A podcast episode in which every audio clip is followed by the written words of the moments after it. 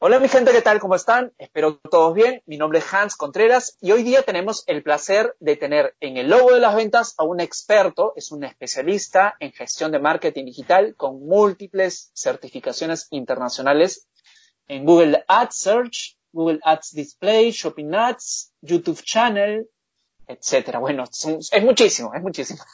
¿Qué tal Mario? ¿Cómo estás, hermano? Hola Hans, ¿qué tal?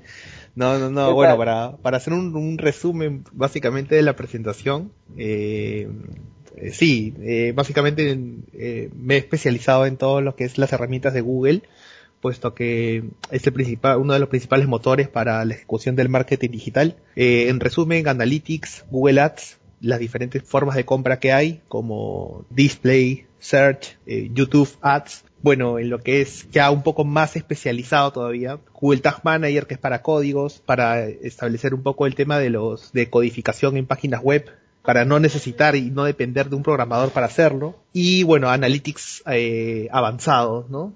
Entonces, eso es básicamente la, la, formación que he tenido. Vale, vale la pena destacar que estos certificados se obtienen de manera virtual, no cuestan absolutamente ni un sol, la única inversión que hay que hacer es de tiempo para estudiar los, los temarios que, que te puede decir Google. No, no hay más, más que esto y bueno, también este, yo soy periodista de, de profesión, eso sí es una formación universitaria. También tengo una, un diplomado en gestión de marketing digital, una especialización que en la Universidad del Pacífico, ¿no? Genial. Es importante hoy en día que tengamos herramientas y yo creo que una de las herramientas muy importantes para todos nosotros y que debemos saber todos de manera general, ya ahora sí como necesidad tener que saber sobre este tipo de, conocimientos. Ya, ya la situación no los exige. ¿Cómo lo ves tú, Mario? Bueno, sí, el tema de marketing digital en verdad, este Hans, lo, la ventaja de, bueno, la ventaja para todas las profesiones es que lo, puede aprender cualquier persona, ¿no? Te doy un ejemplo muy cercano que yo vivo en, mi relación actual. El compañero de trabajo que, yo tengo, que me, que está conmigo en el tema, en temas digitales, para, incluso para performance, que son conocimientos mucho más avanzados, porque ya es venta digital. En la empresa donde yo trabajo es ingeniero químico. Imagínate cómo tuvo que hacer la migración para ahora dedicarse al marketing digital. Entonces, eh, siendo ingeniero químico, yo soy periodista, tampoco no tengo una formación de marquetero como tal. Nos dedicamos a esto porque precisamente la mayoría de conocimientos y las mejores referencias de, mejores prácticas en marketing digital se encuentran en Internet. Lo que incluso enseñan de manera presencial, por ejemplo, hay muchos cursos que te enseñan, vamos a suponer, lo más, lo más básico, ¿no? En tema de Google AdWords. Lo que te enseñan ahí finalmente es para aprobar el examen que te da Google, el que, el que mencioné hace un rato que era gratis. Entonces, te dan todas las herramientas. Básicamente lo que hace, lo único que hace es que te enseña lo mismo, solo que te lo enseña una persona, ¿no? Pero este, básicamente eso, ¿no? Entonces, lo, eso es lo, es de repente también meterte presión, ¿no? O sea, tener una persona que esté atrás a que de repente pues dedicarle el tiempo necesario que tú te lo tuviste que dedicar probablemente para poder estudiar y lograr certificarte, ¿no? Creo que de repente esa es una de las ventajas de esa personalización, de repente. Sí, eh, en verdad es una cuestión ahí de disciplina, ¿no? Y, claramente también este, hay que entender que hay personas que sí tienen eh, la condición para ser autodidactas y aprender solos y hay otras personas que no pueden eh, hacerlo.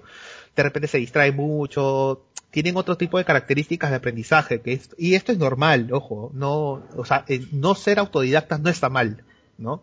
eh, simplemente no, es una, lamentablemente, de repente hay personas que no tienen las condiciones para hacerlo, pero eh, lo importante de esto y, y, lo mejor de esta parte del tema de marketing digital es que si alguien lo quiere aprender, o sea, solo es cuestión de que tenga esta, esta disciplina, ¿no? De poder leer, de poder documentarse y de poder poner de repente rangos de tiempo, ¿sabes qué? Voy a leer mi material a, tal hora y a partir de ahí se aprende, ¿no? Yo creo que ahí sí no hay tanta excusa como para no aprenderlo, ¿no? Y yo creo que claro, ¿no? Este, es muy, muy cierto lo que tú dices, que yo creo que todas las personas que piensan contratar algún tipo de servicio sí deberían tener un conocimiento previo, ¿no? Eh, porque principal, el conocimiento está disponible en, Internet.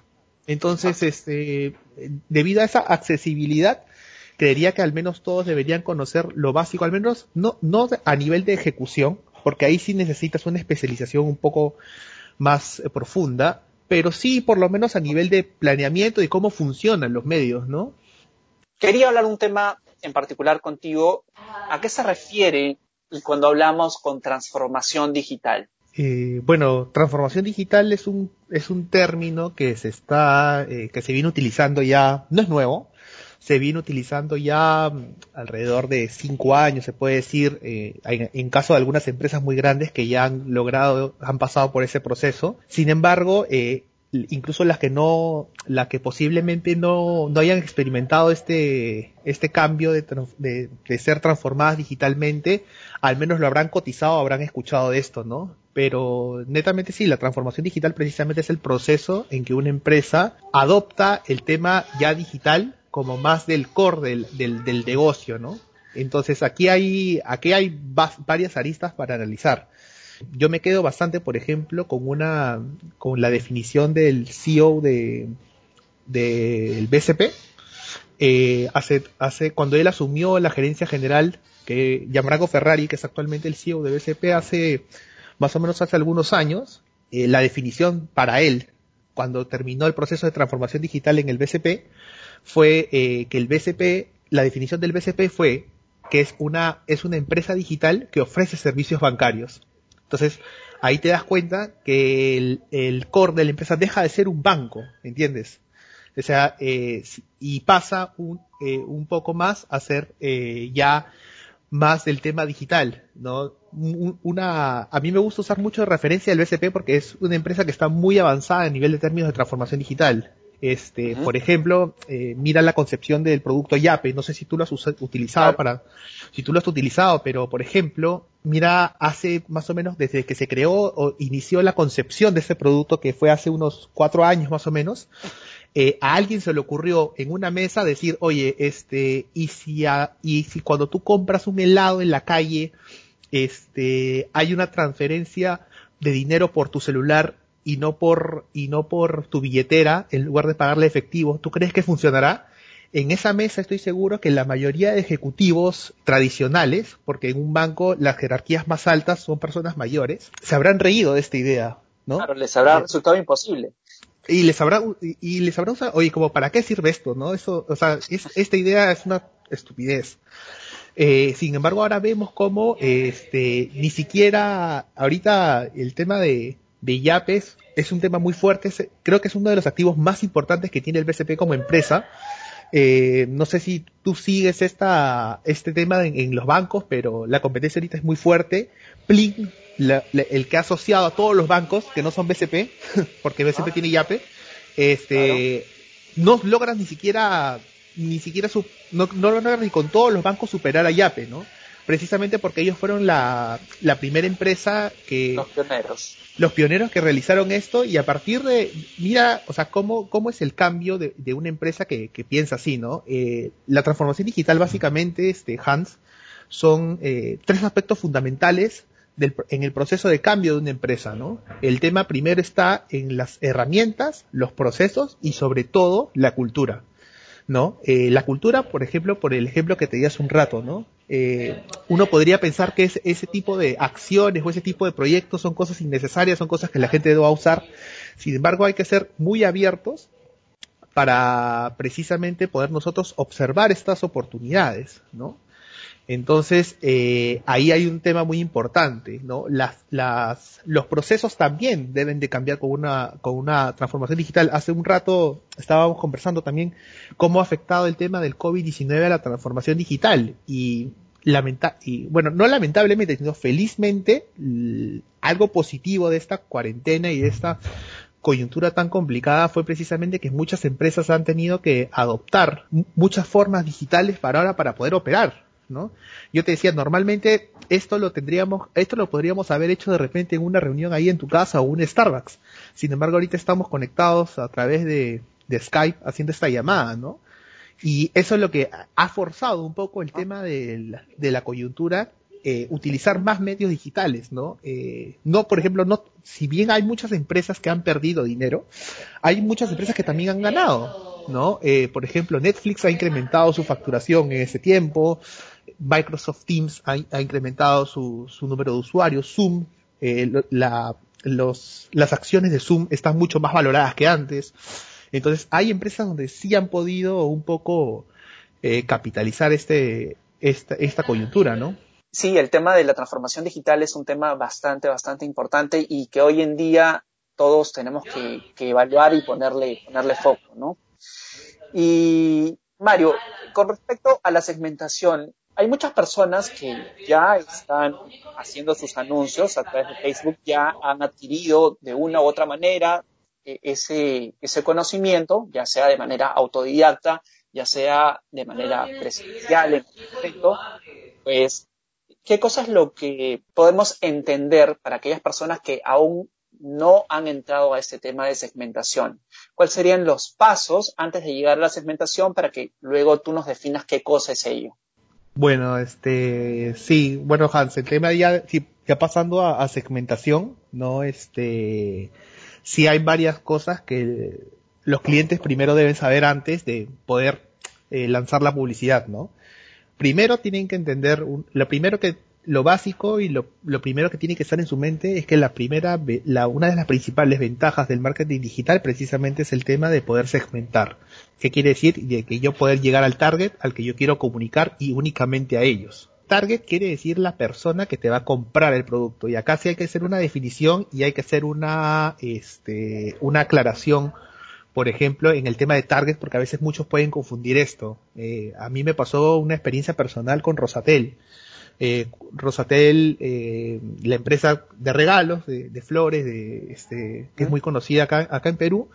Eh, por ejemplo, cuando eh, hicimos una definición de persona, Rosatel eh, dijo que su target eran mujeres, porque precisamente son flores. Pero aquí lo que el target no es apuntar para quién es el producto, sino quién lo va a comprar. Y es algo curioso eso, porque aquí, aquí se comete a veces algunos errores como por ejemplo se, se cometió en esta definición, ¿no? Eh, la, en la definición que, que, nosotros vimos fue que eh, la, la, publicidad estaba eh, enfocada y estaba orientada a mujeres porque eh, decían, ah, bueno, eh, este es nuestro target, porque nuestro target es la que no, la que usa nuestros productos, ¿no? Ajá. Entonces, es, y son como son chocolates, peluches, flores, se dijeron, ah, una mujer de, de cierta edad a cierta edad, con este nivel socioeconómico, que tiene pareja, entonces, armaron una definición de target, pero, eh, sin embargo, al momento de, de lanzar la publicidad, nosotros hicimos una versión alternativa de ese target, lo hicimos competir con otro,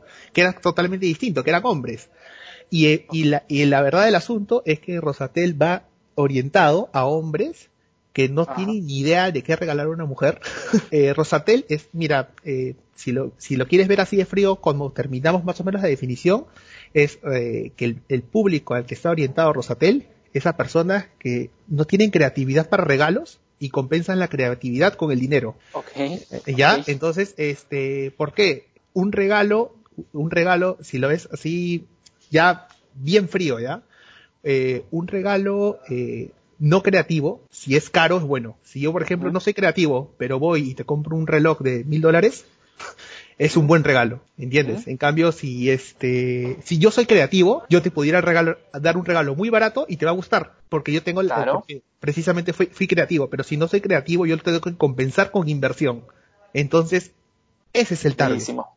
El ejemplo que has dado ha sido, pero clarísimo. ¿Ves cómo, ves cómo es la diferencia de, claro, de, de lo que uno, no, no necesariamente el, cuando tú hablas del target, no es de la persona que usa a veces, a veces, a veces en ciertas, en ciertas industrias, la persona que compra lo usa para sí mismo, ¿no? Por ejemplo, este, eh, el caso de ropa, por ejemplo, ¿no? Ahí sí, este, no sé, eh, zapatillas para mujeres, obviamente el target son mujeres, ¿no? O zapatillas deportivas son precisamente mujeres que hacen deporte, si son zapatillas eh, para el público femenino, o sea, ahí sí, pero en algunas industrias no. Para carros me pasó lo mismo una, yo hacía marketing para una marca de autos bastante conocida japonesa aquí en, en Perú y la camioneta más grande, el target, eran mujeres, ¿ya? Eh, que era una camioneta que estaba bordeando los 40 mil dólares. El target eran mujeres. Las mujeres les gustaba, eh, manejaban esta camioneta. Las propietarias eran mujeres, pero los compradores eran hombres. Ok. ¿Entiendes? Los, compra Correcto. Exacto. Ah, sí, los esposos. Entonces, eh, Pero, por ejemplo, aquí, er, aquí sí, sí era un poco distinta la segmentación porque la publicidad mejor era impactar a las mujeres, a las que usaban el producto, ¿no? Porque ellas le decían, oye, esta camioneta, al parecer el flujo era así, ¿no? Veían la publicidad, oye, esta camioneta me gusta, esta es la que quiero, ¿no? Y a partir de ahí el hombre la compraba. Entonces, yo creo que el target y todo esto va a depender bastante también de, de la marca y de lo que uno este de lo que uno publicita pero siempre tiene que entender en cuenta que no es simplemente lo que yo pienso lo que yo creo no siempre es bueno hacer testings y, e ir probando con, con las segmentaciones para ver que lo, que mejor funciona y a partir de ahí lo que me da más clientes es lo que más funciona y eso no es lo que simplemente no es lo que piensas o no es lo que crees sino es lo que es entonces ahí como que es un hecho se transforma en un hecho y no en una opinión. Y eso es lo importante, de, esa es la principal ventaja de digital, ¿no? Que te da ese tipo de herramientas para tener esos resultados y poder, y poder adquirir estos conocimientos, ¿no?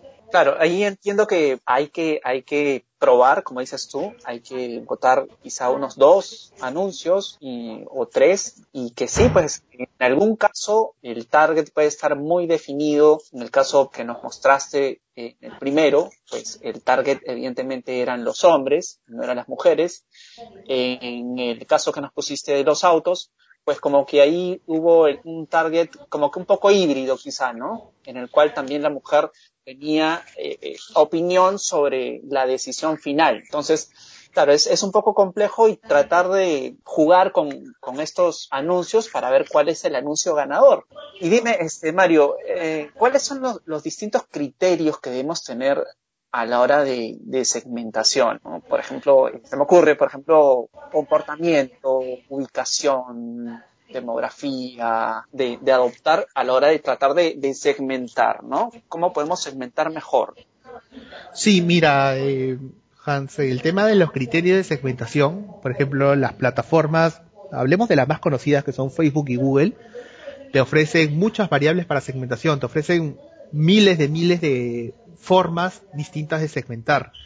Eh, las más conocidas son las que acabas de mencionar, que son básicamente demografía, rango de edad, sexo, pero también se puede segmentar por este, educación, se puede segmentar si son padres, si son viajeros frecuentes, si usan iPhone, si usan Android, eh, si van a restaurantes seguido, si este, son enamorados, son casados, son divorciados, su frecuencia de viajes, eh, si son gamers, entonces yo creo que aplicar los criterios depende mucho del producto. No hay un estándar.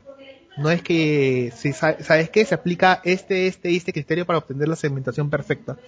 En verdad, eh, la segmentación perfecta se obtiene luego de hacer varios tests y a partir de ahí fallar y aprobar las segmentaciones que sí sirven. Por ejemplo, ¿no? Eh, lo ideal en una campaña, siempre eh, cuando hacemos, cuando hacemos alguna campaña en digital, es lanzar al menos por más mínimo que sea el presupuesto, ¿no? Eh, dos segmentaciones. Si el presupuesto es más grande, podemos lanzar más. Pero al menos siempre dos segmentaciones y que compitan, ¿no? Ponerle un rango de tiempo a, esa, a, ese, a, ese, a ese experimento y a partir de que culmine ese tiempo va a salir un ganador. Pero cuando yo tengo ese ganador, lo peor que yo podría hacer es ya, ya, encontré el ganador y aquí quedó y a este público lo impacto para siempre. Esa es la peor decisión que yo podría tomar. La idea es, yo tengo público A, público B, compito, ganó A. Yo tengo que crear el público C. ¿Entiendes? Para que pueda competir contra, contra el A. Y de repente el A puede ganar otra vez. Creo el D. En algún momento yo voy a crear un público que sea mejor al que al primer ganador, por así decirlo, ¿no? Y a partir de ahí voy optimizando, optimizando, optimizando y ese aprendizaje constante es muy, es muy rico. Por ejemplo, un error frecuente de lo que puede pasar. Yo lanzo segmentación A y segmentación B en una campaña. Ya, ganó la A. Y por ejemplo, a veces cómo piensa, cómo piensa una, una mente muy tradicional. Yo lanzo la segmentación C. La lanzo contra la A. La C pierde. Entonces, ¿qué es lo que piensa una persona automáticamente de ahí? Ah, oye, he perdido el tiempo porque ya tenía un ganador para que eh, esta, en esa segmentación C, ¿qué aprendí? No aprendí nada. Eso es e, estancarse en ese tipo de pensamiento es un error. Porque uno dice, pucha, invertí tiempo en hacer la segmentación 6 y para qué? Para que no me funcione. No, al contrario, has aprendido que una hipótesis que tú tenías, eh, falló. Y es, y es tal cual como el método científico, ¿no? Eh, cuando el método científico tradicional que te enseñan en el colegio desde primera y primaria hace 50 años, eh, la, la, la parte que viene después de la observación es la hipótesis. Y la hipótesis puede ser como que cierta o falsa. Y no está mal si te equivocaste. Al contrario, está bien, porque finalmente esa equivocación la probaste experimentando. Entonces, lo, el mismo criterio, ese mismo criterio del método científico se aplica para digital.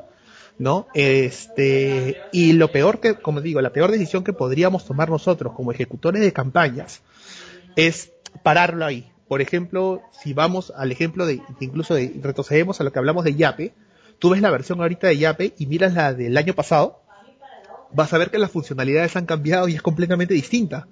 Porque ellos han testeado sus versiones. Hoy dijeron, ¿sabes qué? En esta versión, en esta versión vamos a lanzar un botoncito más puede hacer que la aplicación sea más amigable o más complicada. Si es más amigable, la dejamos. Si es más complicada, lo sacamos. Después, hacen otra funcionalidad. ¿Sabes qué? Ahora vamos a aumentar el monto mínimo para ver si la gente hace transacciones mayores. ¿Va a funcionar? No va a funcionar. Y así es como la gente testea los productos. Y ustedes véanlo en páginas que son muy grandes. Eh, si no lo quieren ver, pueden verlo, por ejemplo, en aplicaciones o en e-commerce muy grandes, tipo Amazon, eBay, Walmart. Pueden ver que sus páginas cómo cambian, no de, un año a otro, sino mírenlas ahora y mírenlas en, si quieren, en dos semanas y van a ver algún cambio, ¿no? Entonces, porque precisamente ellos van haciendo este test todo el tiempo, ¿no? Y ellos que tienen años y años en el mercado y están súper posicionados hacen estos test, imagínense empresas más pequeñas que necesitan generar más aprendizaje aún, ¿no? Claro, interesante. Y dime, ¿qué mitos son los que tenemos en, la cabeza a la hora de, segmentar? ¿Cuáles son ciertos? ¿Cuáles, cuáles son reales? Por ejemplo, ¿no? E, es, es igual eh, utilizar tu celular a la hora, porque muchas personas hacen eso, ¿no? O sea, te mandan información Facebook te manda información a tu celular y te dice, oye, por cinco soles, eh, pues puedes ganar tantos followers, ¿no? Entonces, y te inducen a que lo hagas desde tu celular. Funciona de la misma manera, por ejemplo, por poner un mito, ¿no? Tú ya nos dirás otros más. Funciona de la misma manera segmentar a través del el celular a hacerlo en una máquina de escritorio. ¿Es distinto? Mire, el tema del celular, lo que no es un mito y es una realidad, es que es de repente en alguna industria puede ser que no se repita ya, pero por lo menos en la que yo tengo experiencia, siempre vas a tener más tráfico y mejores resultados o en todo caso conclusiones más eh, más anticipadas en el celular. Porque, por ejemplo, si tú lanzas una publicidad para todos los dispositivos, la, la distribución tendría que ser así si no pasa nada raro. Eh, mobile o sea, la plataforma del celular se llevaría el 80% del tráfico, desktop se llevaría el 15% del tráfico y tablet se llevaría el 5% del tráfico.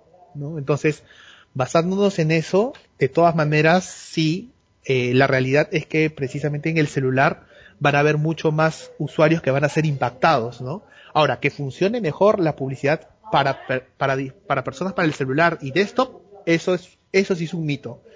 Eh, eso te, tendría que decir la data eh, de tu Google Analytics o del sistema de tracking que tengas instalado ahí. Porque no necesariamente pasa esto, ¿no?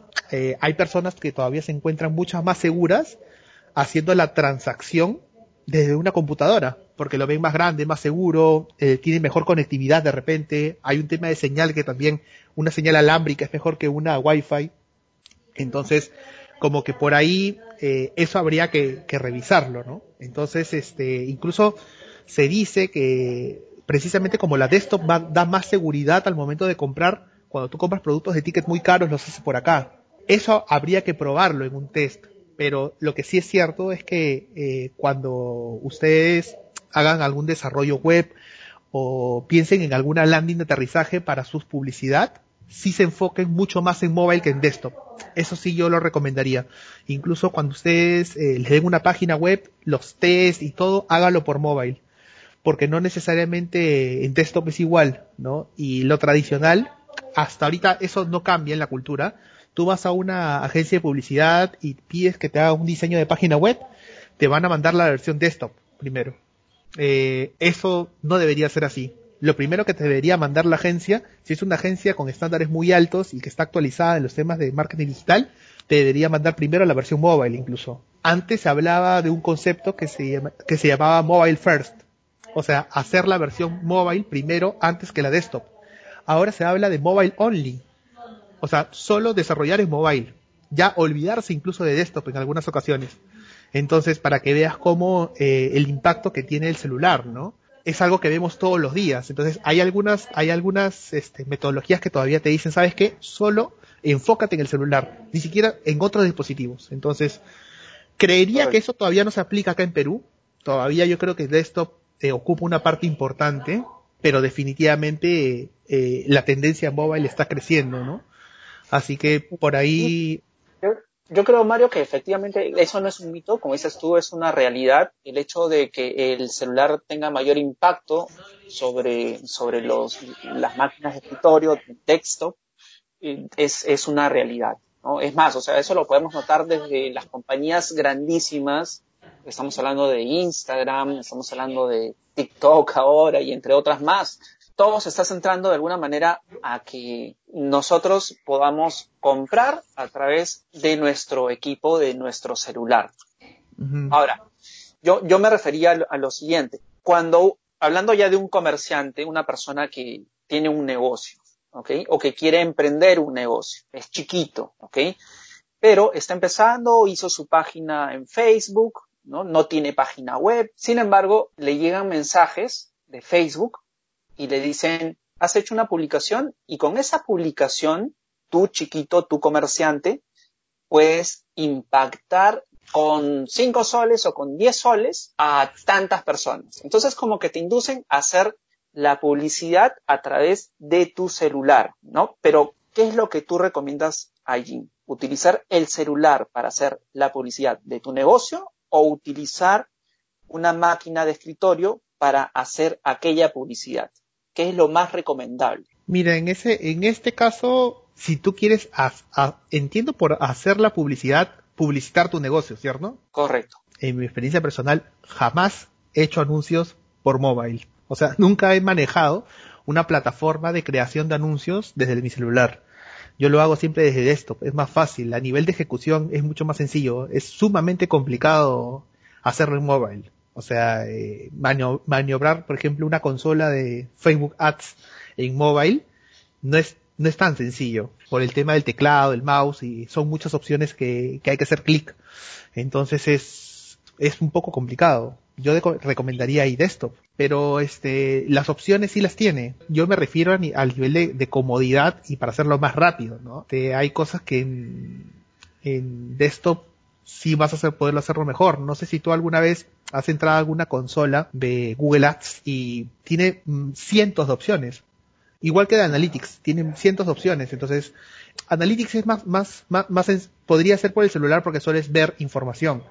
Pero, por ejemplo, tú tienes que configurar presupuestos en, en Google Ads o en Facebook Ads, tienes que ver los anuncios, ahí lo puedes, incluso puedes ver el test en mobile. Por ejemplo, tú en mobile eh, desde el celular pudieras ver el test de mobile, pero no puedes ver el test de desktop. En cambio, en desktop sí puedes ver los test de mobile, por ejemplo. A eso me refería, en, el, en el sentido de que hay ciertas funcionalidades que, que se muestran en máquina de escritorio y otras que no se muestran eh, en el móvil. Entonces, eh, o que de repente, bueno, bajo mi experiencia, estoy hablando bajo, bajo, lo que yo he visto, ¿no? Que de repente es como dices tú, es tanta la información que de repente es tan complicado encontrarlo a través del celular que es muchísimo más fácil poder hacerlo desde máquina de escritorio, ¿no? Quizás también sea eso. Sí, e, e, es que en verdad, claro, ya, ya estaríamos hablando de, trabajar, ¿no? Entonces, este, porque hacer campaña y todo eso eh, responde a un trabajo. Entonces, trabajar siempre va a ser más cómodo en desktop, ¿no? Tú eres contador. Eh, supongo que también usas, este, no sé, Exactus, por ejemplo. Entonces, eh, maniobrarlo en mobile debe ser complicado, ¿no? imagínate, si, de, por sí nomás es complicado, bueno, pues en móvil, imagínate. Ya, entonces, ese símil, imagínalo eh, en el ejemplo que tú, tú, tú me has dado, ¿no? Entonces, es Exactus es una plataforma precisamente eh, para hacer este, este tema de los registros contables y eso, eh, claro, si en desktop es complicado porque tiene también muchas opciones, lo mismo pasa con una consola para hacer anuncios en, a través de, de internet, ¿no? Tiene también bastantes opciones y es un poco delicado hacerlo en, yo creo que por, por, por, tema de experiencia no, no lo recomendaría eso, y menos para alguien que recién está aprendiendo, menos. Y, y dime, otro mito, por ejemplo, el tema de, de, bueno, eso no creo que sea mito, creo que ya es, es, una realidad y es cuestión de testearlo y tú me confirmarás, ¿no? Por ejemplo, ¿qué día es el mejor día para poder lanzar un anuncio? ¿Existen horas indicadas? ¿Qué, ¿Qué, me puedes decir respecto a eso, Mario? Más o menos que para, para conocer, a ver si eres mito o realidad, ¿tú qué, qué horas crees que es la mejor? Yo pienso que por las noches, donde ya. la gente está eh. más relajada, más tranquila, porque bueno, está con su móvil, regresa del trabajo o está más disipada y por las noches y un fin de semana. Ya, eh, eso es un mito. ¿Por qué es un mito? Porque la, definición, el tema de las horas no lo define, no hay un estándar de, de prime time, o sea, fijo para todas las industrias. En verdad, esto, eh, eh, la respuesta para este, para este mito sería depende, ¿no? Porque no todas las industrias son iguales, no todos los targets de las industrias funcionan de la misma manera. No hay un estándar para esto, simplemente ahí tendrías que verlo por la misma data que te arroja Facebook y Facebook sí te arroja esta información, sí te dice los picos de interacción en los horarios este de, de acuerdo a cómo sea tu comunidad entonces, esa finalmente es la mejor hora, ¿no? La que te dice la data y no la que normalmente uno pensaría, ¿no? No, el, el mito y, la mala costumbre que podría tener una persona es guiarse de los prime time de la televisión o de otros medios. El prime time de la televisión es de 6 a 9 de la noche, 6 a, más o menos 6 a 9 de la noche. Entonces, eh, ah, ese es el mejor horario. No, no necesariamente es así. En el trabajo donde yo estoy actualmente, hay mucho más leads, se registran muchos más leads en la mañana y hay industrias que supongo que también debe ser así. Entonces, este, no, nunca aferrarse a, esta creencia que lo mejor es publicar en la noche o en la mañana. Es depende. Eh, es depende de la comunidad. Porque tu comunidad de repente puede ser eh, que en la mañana vea cosas y en la noche no tantas. Entonces, no, no tiene que responder a un patrón específico. Depende de tu Perfecto. dato. Entonces, en este caso es mito. Y bueno, para ir concluyendo, Mario, ¿a ¿algún otro mito que se te ocurra, se te venga a la cabeza? Por ejemplo, eh, no sé, por ejemplo, en tema, hablamos de, del COVID, eh, el COVID-19.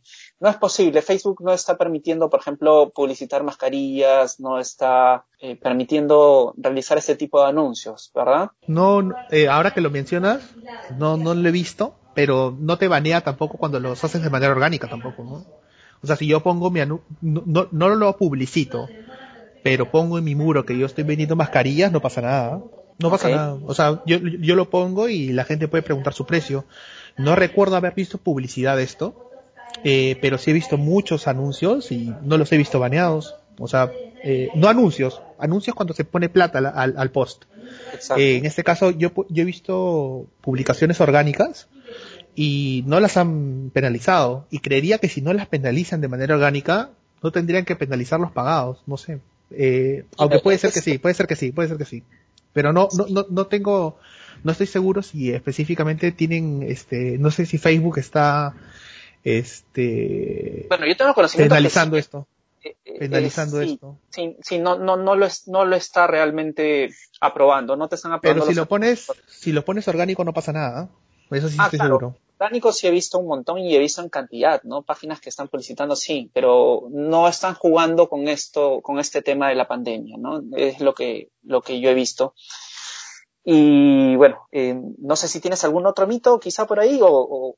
De segmentación no, o sea, de segmentación básicamente no es más que mito, la, la recomendación desde, desde mi punto es que experimenten, testeen y que no se centren a lo que simplemente dice un brief, ¿no?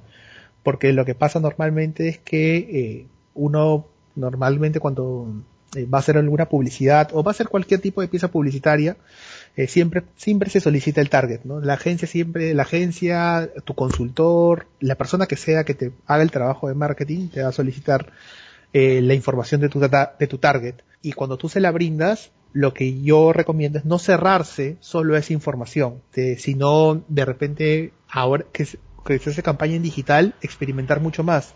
Lo bueno de Digital Hans es que no, no todo es escrito en piedra, ¿no? Por ejemplo, si yo te digo, ¿sabes que hay que lanzar una campaña de ese target eh, con un mes de aprendizaje? Si no me funciona la semana, yo lo corto y, y toda la plata que estaba destinada para ese mes no la gasto. Entonces, esa es la flexibilidad de los medios digitales, ¿no? A comparación, no sé, de algo tradicional, que si tú pones de repente un banner en una esquina y no te funciona, te fregaste, porque ese banner va a estar en esa esquina hasta el tiempo que lo hayas contratado y no los puedes sacar antes. Y si lo sacas antes, igual vas a pagar toda la penalidad.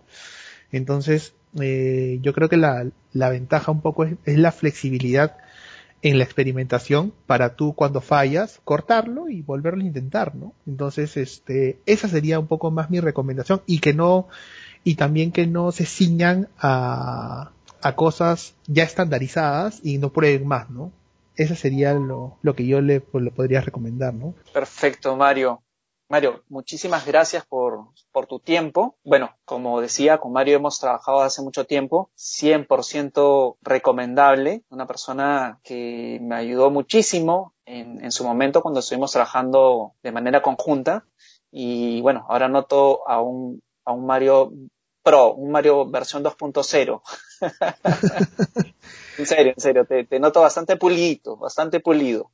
Mario, cuéntanos, ¿cuáles son tus coordenadas donde la gente te podría ubicar? Bueno, en, en LinkedIn me pueden ubicar como Mario Ayun 10. Ahí estoy en, en, LinkedIn, ahí está básicamente la, la formación que tengo. Ahí este podríamos coordinar cualquier cualquier tipo de, consulta si es que tienen de repente alguna duda sobre temas de segmentación o temas de marketing digital con gusto puedo, puedo responder. Eh, ahí también en todo caso para los que necesiten, para los que busquen aprender este marketing digital, en LinkedIn hay varias comunidades de, de growth hackers, de personas muy orientadas al tema de rentabilidad a través de marketing digital para poder emprender negocios, así que les recomiendo mucho esta red, ¿no? Ah, no necesariamente tienen que ser unos asiduos publicadores en LinkedIn no tienen que generar tantos contenido, pero sí al menos tenerla como usuario, subir su perfil actualizado relativamente y a partir de ahí podrían participar en diversos foros que, que hay, ¿no? Entonces, este, creo que es una muy buena red social como para, para intercambiar conocimiento y eso es lo que, lo que podría dejarles, ¿no? Sí, bueno, es una, es una de las aplicaciones que estoy utilizando ahora a diario, en realidad LinkedIn eh, o LinkedIn, como le llaman, eh, es realmente una red muy profesional y creo que muy poco explotada por muchas personas, ¿no? Eh, es la recomendación de Mario y, bajo mi experiencia creo que también. Yo le estoy utilizando y, y a raíz de esta pandemia y, me ha ido muy bien, la verdad. Bueno, muchas gracias Mario, ha sido todo un placer tenerte en el programa, espero no sea la última vez y tenerte en una próxima oportunidad. Te mando un fuerte abrazo, Mario. Igual, un abrazo, cualquier cosa estamos en comunicación. Igualmente, un fuerte abrazo, amigo. Cuídate. Chao, Cuídate. chao. chao.